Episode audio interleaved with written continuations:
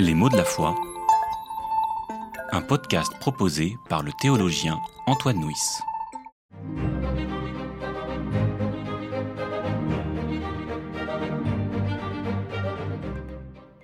La croix. La question éternelle posée à notre humanité est celle du mal. Il reste pour nous un scandale, en sachant qu'étymologiquement, le scandale, scandalon en grec, est le caillou sur lequel on bute et qui nous fait tomber. L'Évangile ne propose pas une théorie sur le mal, il ne nous apporte pas une explication, en revanche, il ne l'ignore pas.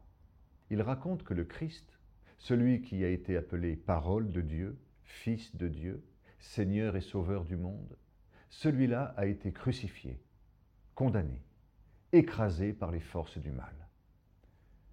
Ce fait singularise le christianisme quand on le compare avec les autres religions.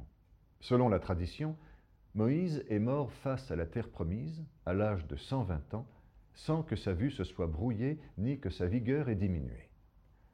Le Bouddha est décédé à 80 ans, au milieu de ses disciples, après avoir réuni une grande communauté de moines et de moniales.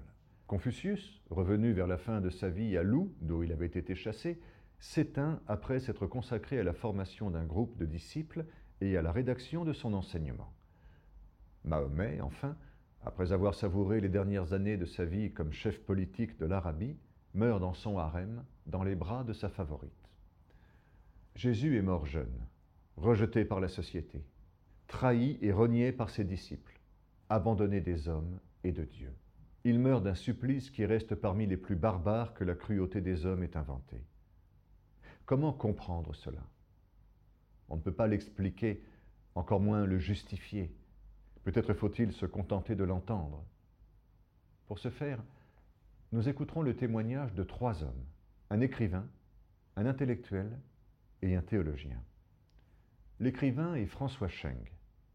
Il raconte que lorsqu'il avait huit ans, le Japon a déclenché une guerre contre son pays, la Chine. Il a découvert les horreurs de la guerre, les exécutions en masse, les concours de décapitation, les jeunes filles violées, les femmes enceintes éventrées. Il a pensé qu'aucune vérité en ce monde n'avait de sens si elle ne pouvait se tenir face à cette réalité. Il a erré jusqu'au jour où il a rencontré le Christ qui, à la croix, a affronté le mal radical tout en montrant que l'amour restait le bien absolu.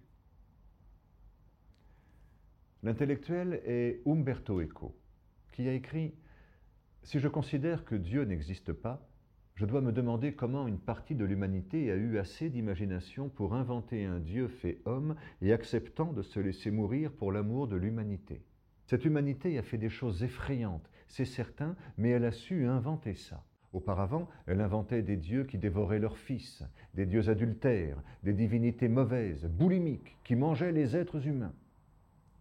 Et puis, elle a conçu l'idée du sacrifice de l'amour. Pas mal. Dans ce sens, l'invention du christianisme est une belle justification de l'existence de notre espèce, de son droit à l'existence. Le théologien est Jürgen Moltmann. Il raconte qu'il a été élevé en dehors de toute préoccupation religieuse et qu'il lisait avec bonheur Goethe et Nietzsche. En juillet 1943, il vivait à Hambourg lorsque mille bombardiers de la Royal Air Force ont largué sur la ville des bombes incendiaires qui ont fait 40 000 morts en une semaine. Il s'est alors entendu crier Dieu, où es-tu?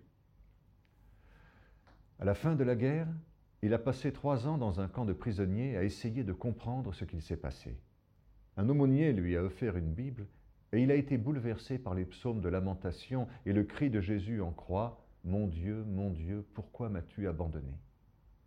Il a trouvé dans ce cri un courage de vie et a pris la décision d'entreprendre des études de théologie. La croix est la réponse que Dieu a apportée à l'énigme du mal. Au lieu de supprimer ses ennemis, il a préféré se laisser crucifier. Cette logique paradoxale a accompagné les premiers chrétiens. À travers les luttes, les dangers et les souffrances, ils ont vécu dans l'assurance que Dieu partageait leur chemin. La croix était un scandale, elle est devenue une expérience de salut.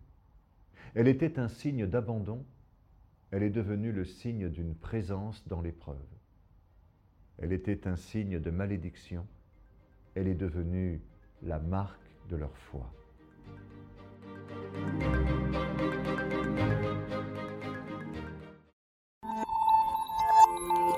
C'était Les mots de la foi, une série de regards protestants écrite par Antoine Nuis.